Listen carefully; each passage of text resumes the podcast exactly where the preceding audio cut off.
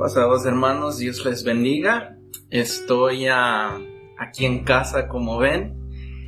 Este, muy contento. Ah, el Señor definitivamente ha estado conmigo y mi familia. Pero quiero que sepan que los extraño mucho a mis hermanos de la iglesia. y, y no me aguanto porque nuevamente estemos allá en el templo alabando al Señor y y uh, compartiendo alimentos otra vez. Uh, créanme que uh, verdaderamente ya los extraño mucho. Pero bueno, vamos a estudiar un poco de la palabra del Señor. Bueno, mis hermanos, vamos a orar y vamos a entrar a esta eh, palabra de Dios, ¿verdad? oremos. Bendito Padre Celestial, estoy gozoso, Señor, aquí en la casa, aquí, Padre Eterno, yo sé que mis hermanos están en sus casas también, Señor, y estamos ah, separados en cuanto a lo físico, Señor, pero con un mismo espíritu, que es ese Espíritu Santo que has puesto en nosotros, Señor, te alabamos. Enaltecemos tu nombre el día de hoy, Señor. Estamos agradecidos, Señor, porque en medio de toda esta situación, Señor, ah, tú has cuidado de nosotros, Señor. Ah, nos has mantenido con bien, Señor, y esa es una tremenda bendición. Padre, pero si no fuere así, Señor, si pasamos dificultades, si pasamos tribulaciones, Señor, en toda situación te honramos a ti, Señor. Ah, en toda situación eres digno de ser enaltecido, Señor, porque no somos merecedores de tu bondad, Padre, mas sin embargo tú, con tu tremendo amor, Señor, aún así tú cuidas de nosotros. Así que gracias, Señor, bendito seas. Ah, ayúdanos, Señor, ilumínanos en esta tarde, Señor. Queremos estudiar tu palabra, Padre, donde quiera que este mensaje sea recibido, Señor, te, te pido que nos ayudes, Señor, a entender, pero no solo a entender, Señor, eh, con nuestras mentes, Señor, sino a empezar a hacer los cambios necesarios, Señor, para verdaderamente ser hijos, Señor, tuyos verdaderos. así que que tu Espíritu Santo nos moldee, Señor, y usa a tu servidor, Señor, para traer este mensaje a cada quien que esté oyendo, Padre. En el nombre que sobre todo nombre, Jesucristo. Amén. Bueno, mis hermanos, ah, estoy ah, contento, como ya les digo. Ah, hoy, mis hermanos, he estado meditando en este bello sermón, ¿verdad? que es conocido como el Sermón del Monte, que es de Jesucristo. Y he estado meditando en él porque creo que es uno de los sermones o partes de la Biblia donde Jesús nos habla a aquellos que, que lo queremos seguir, ¿verdad? Y nos habla de un cambio radical. Hay muchas cosas en ese sermón que, que verdaderamente uno se pone a reflexionar y dice, bueno, me falta mucho. Y, y mis hermanos, uh, inicialmente iba a predicar acerca nada más de un par de versículos. Pero después meditando en todo el sermón dije, bueno, hay demasiadas cosas que necesitamos recordar. Yo sé que se han hecho muchas predicaciones acerca del Sermón del Monte, pero uh, mis hermanos, uh, son cosas con las que necesitamos seguir uh, siguiendo y, y, seguir construyendo, dejando que el Espíritu Santo nos siga moldeando. Y es bueno, mis hermanos, continuar este, estudiando estos temas. Entonces, mis hermanos, vamos a entrar. Este sermón del monte, como les digo, mis hermanos, e, el propósito del sermón era verdaderamente traer un cambio. No cualquier cambio, es un cambio radical, un cambio de 180 grados. Porque hablando acerca de la manera que las cosas se venían haciendo para, para este pueblo uh, judío. Y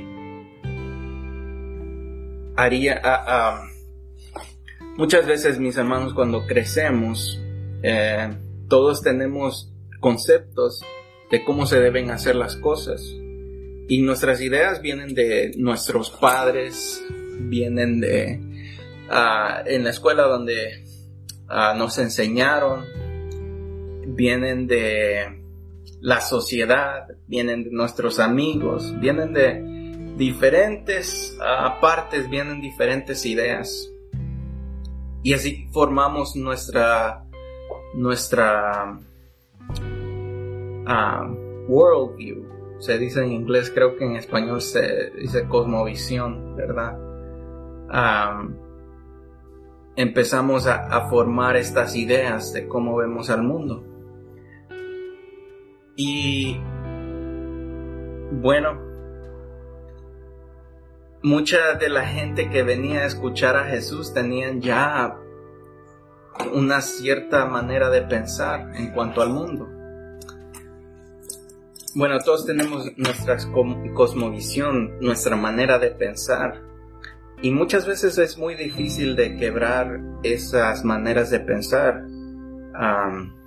porque a veces están tan arraigadas a, a nosotros.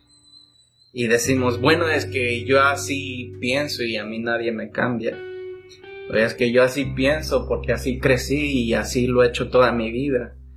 Pero este, este sermón, mis hermanos, verdaderamente yo creo que es un, un reto para nosotros de cambiar, de cambiar nuestra manera de pensar, de nuestra manera de ver las cosas y verlas de la manera que las veía Jesús, de la manera que lo ve Dios. Y ese es el gran reto.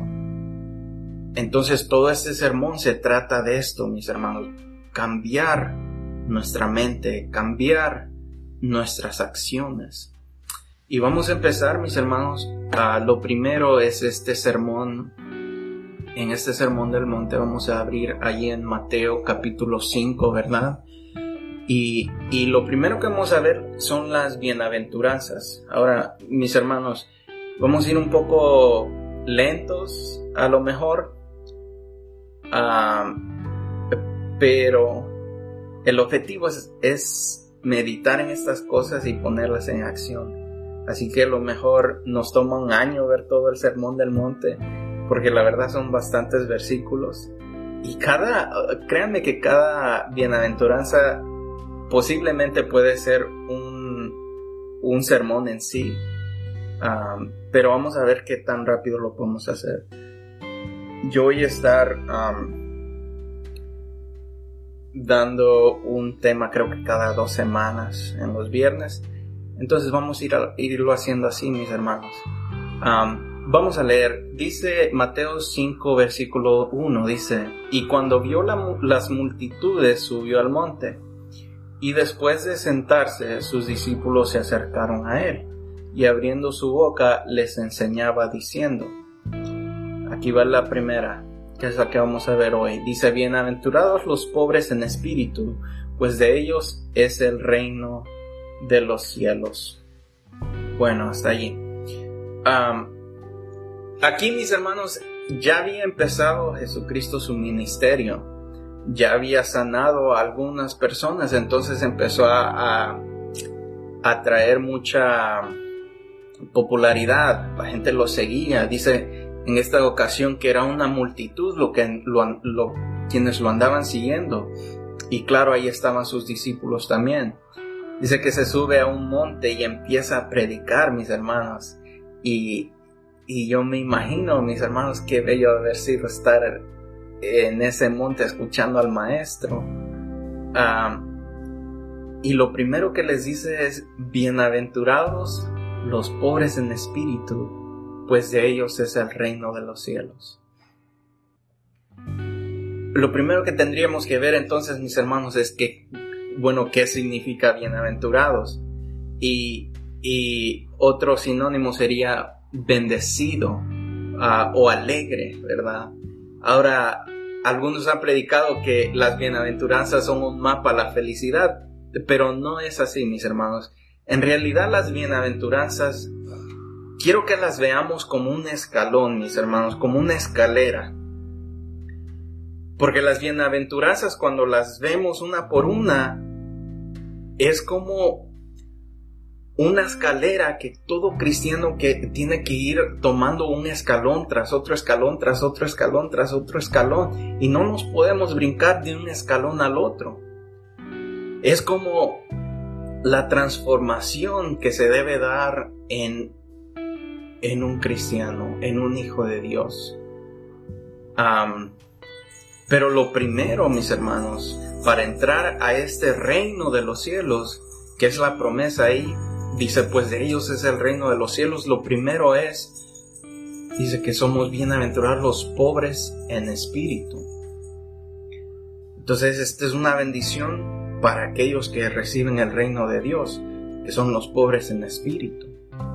Y yo, honestamente, mis hermanos, por muchos años siempre me confundía el que, el que dijera los pobres en espíritu, porque yo decía, bueno, no me hace sentido que los pobres en espíritu, porque yo decía, bueno, los ricos en espíritu deberían de ser los bendecidos, porque son más espirituales, pero, pero mis hermanos, creo que hay una, uh, ¿cómo se dice? Un escritor, mis hermanos, se llama John R.W. Stott, es un teólogo británico, si no me equivoco, Ah, escribió acerca de este tema y de la manera que él escribía dice, ser pobre espiritual es reconocer nuestra pobreza espiritual, nuestra bancarrota espiritual ante Dios, porque somos pecadores bajo la ira de Dios y merecemos nada más que el juicio de Dios. No tenemos nada que ofrecer, nada que alegar, nada con qué comprar el favor de Dios. Pone de una manera muy clara, mis hermanos, dice que es reconocer nuestra pobreza espiritual, nuestra bancarrota espiritual, que no, que estamos necesitados del Señor que no tenemos nada que ofrecerle, nada que alegar, nada que con qué comprar el favor de Dios verdaderamente, mis hermanos, es el reconocer que estamos necesitados de Él más que cualquier otra cosa en nuestra vida. mis hermanos, es el reconocer de que somos pecadores, de que nada de lo que podemos hacer puede de alguna otra manera comprarnos la salvación. y, dice Isaías 64, 6 dice, todos nosotros somos como el inmundo y como trapos de inmundicia en nuestras obras ah, justas. delante de Dios nada de lo que nosotros hacemos puede de alguna otra de alguna otra manera justificarnos delante de él. Entonces estamos en bancarrotas delante de nuestro Dios y lo único que merecemos es este juicio. Estamos en bancarrota. Y ya necesitamos ese cheque de estímulo, ¿verdad? Que viene del Señor. Ah, yo sé que algunos recibieron sus cheques de Trump y ahora apoyan más a Trump. Pero mis hermanos, eh, este, necesitamos del Señor. Y es, es eso lo que significa. Y para darle un poco más de claridad, mis hermanos, a veces es bueno ver lo opuesto qué significaría ser un rico espiritualmente. Entonces, quisiera que vayan conmigo a un rico en espíritu, más bien dicho. Apocalipsis 3, 15. Ahora, mis hermanos, quisiera que viéramos una persona pobre espiritualmente es alguien que reconoce, ya dijimos, que es pobre y que necesita de Dios.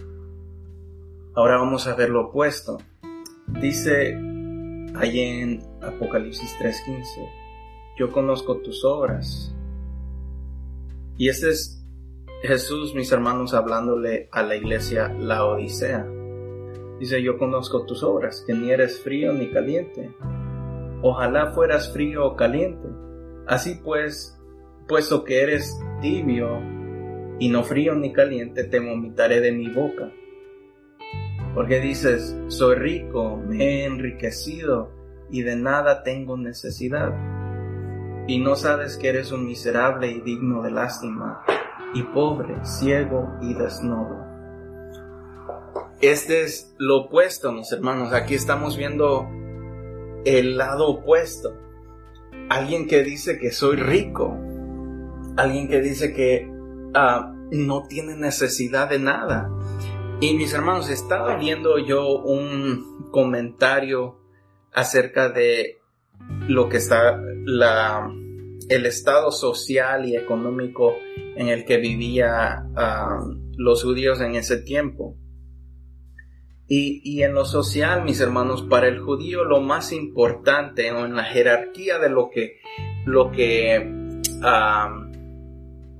dirigía sus vidas todo giraba en torno a, a, esa cultura judía que ellos se sentían tan orgullosos, esa, ese sentido de nacionalismo o ese, ese orgullo, ¿verdad?, que ellos sentían. Y decía el comentarista que al contrario, nosotros, más bien el mundo en nuestro tiempo, en la jerarquía de lo que es lo más importante, mis hermanos, para nosotros lo que está hasta arriba es la economía, es el dinero. Para el judío lo más importante era su, su patriotismo, su, su orgullo de ser judío. Y ahora, para, para, esta, para la cultura en la que vivimos es el dinero. Y si se pone a pensar, la mayoría de las decisiones que se toman, mis hermanos, la gente cuando digamos se va a mover de un lugar a otro, es usualmente basado en el dinero. Ah, muchas de las decisiones que tomamos son basadas en el dinero. Si yo me muevo de un país al otro, o de un estado al otro, o de una ciudad a otra, usualmente tiene que ver porque ahí hay un mejor trabajo o hay mejor oportunidad o, tengo que ir a la escuela para tener un mejor trabajo y es en lo que vivimos, es la realidad en la que vivimos.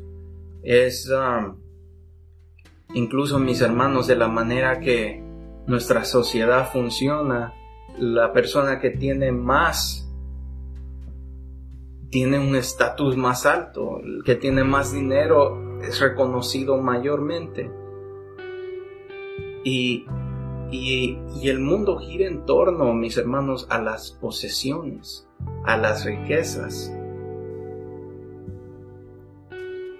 Y ese sentido, mis hermanos, es lo que estaba sintiendo esta iglesia. Porque dice, soy rico y me he enriquecido y de nada tengo necesidad. ¿Por qué es que la gente vive por el dinero, mis hermanos? Obviamente el dinero es muy importante para vivir, pero hay gente... El, problema, mis hermanos, no es tanto en el dinero. Ya lo dije, el dinero es una herramienta y la necesitamos. Pero el dinero cuando se vuelve el todo, cuando se vuelve el entorno de toda mi vida, donde todas mis decisiones están basadas en el dinero, mis hermanos, ahí es cuando se vuelve un problema. Allí es cuando se vuelve un pecado. y es de la manera que ellos estaban, se sentían, se sentían ricos, se sentían que no tenían necesidad de nada porque es esa falsa seguridad que nos da el dinero. Porque la gente al tener dinero, al tener una cuenta bancaria alta, se siente que bueno, si nos viene algo, ya estamos, estamos bien. Ahí está el dinero. Si alguien se enferma, ahí está el dinero. O cualquier situación. Y como les digo, es una herramienta. Pero no puede ser el, el todo de nuestras vidas. Y para ellos, mis hermanos, esto se había convertido en todo de su vida. Esto se había convertido en su seguridad. Y podemos ver, mis hermanos, que sus obras no eran ni frías ni calientes. ¿Por qué es que eran tibios, mis hermanos? Es porque, mis hermanos, para nosotros como cristianos, aunque vivimos en este entorno donde para la mayoría de la gente el dinero es el, fin de todo, para nosotros no lo es. Para nosotros es pertenecer a este reino de Dios. Si Jesucristo es nuestro Señor, si decimos ser parte del reino de Dios, entonces nosotros tenemos que vivir para servir al Señor, para servir a, a este reino en eso, mis hermanos, es donde nosotros como cristianos tenemos que formar nuestras, tomar nuestras decisiones. ¿En dónde voy a vivir? ¿En dónde voy a, a trabajar? ¿En qué voy a pasar la mayor parte de mi vida haciendo?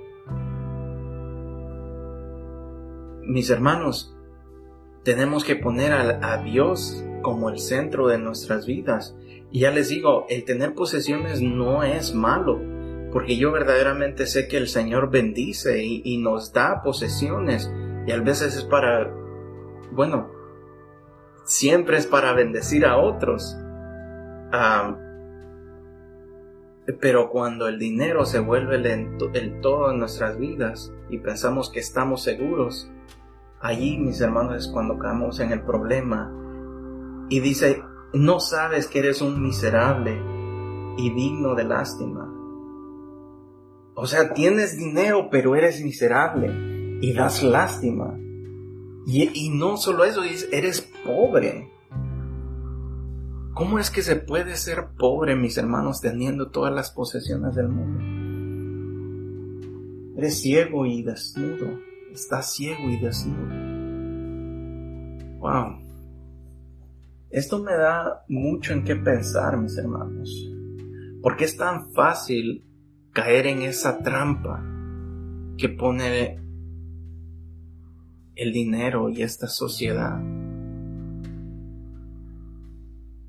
Y es una trampa en la que muchos caen. Si ustedes se recuerdan, una de las tentaciones que el diablo le hace a Jesús cuando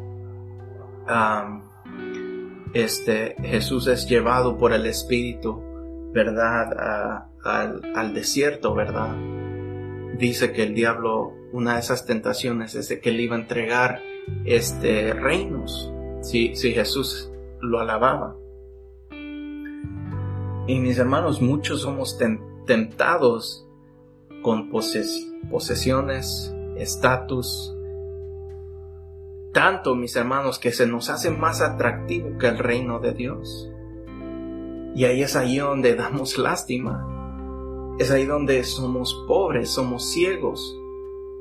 Pero aquí está, mis hermanos, lo que Dios, lo que Jesús aconseja, dice el verso 18. Te aconsejo que de mí compres oro refinado por fuego para que te hagas rico y vestiduras blancas para que te vistas y no se manifieste la vergüenza de tu desnudez y colirio para ungir tus ojos para que puedas ver. Tres cosas, mis hermanos. Aquí hay tres cosas que nos está pidiendo, que, que nos recomienda el Señor. El oro puro, ¿verdad? Eh, este, vestiduras blancas y el colirio, ¿verdad? Y, lo primero, mis hermanos, en el oro puro, mis hermanos, te recomiendo que compres oro puro. No sé ustedes, pero yo me acuerdo cuando estaba creciendo, estaban muy populares las cadenas, ¿verdad? De oro. Y algunas cadenas de oro eran de oro verdadero. Y algunas otras no, algunas otras eran bañadas en oro. Ahora, claro, cuando la gente ve una cadena, dice, bueno, es una cadena de oro. Nadie en realidad la sabe distinguir, al menos que se ponga a escudriñarla ah, y verla con una lupa o qué sé yo, o, la rayan, ¿verdad? Para ver si era oro verdadero.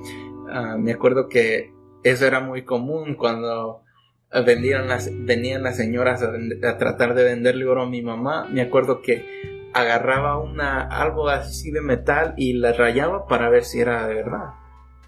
Bueno, y solo la persona que la anda puesta sabe si es de verdad ese oro. Pero para el resto del mundo parece ser cierto. Es como una fachada, mis hermanos. Y e, ella es la mentira que nos vende. Porque afuera, mis hermanos, el traer un oro impuro, y es algo que sucede hoy muy a menudo, mis hermanos, si uno se mete a, a las redes sociales, hay una vida que nos venden en las redes sociales y es muy común. Ah, hay una, un estilo de vida que es muy materialista, que se enfoca en una belleza externa más que algo interno, ¿verdad? Y este es como un oro impuro, mis hermanos. Es una fachada que, que la cultura en la que vivimos nos quiere vender. Pero el Señor dice, lo que yo te vendo es oro puro,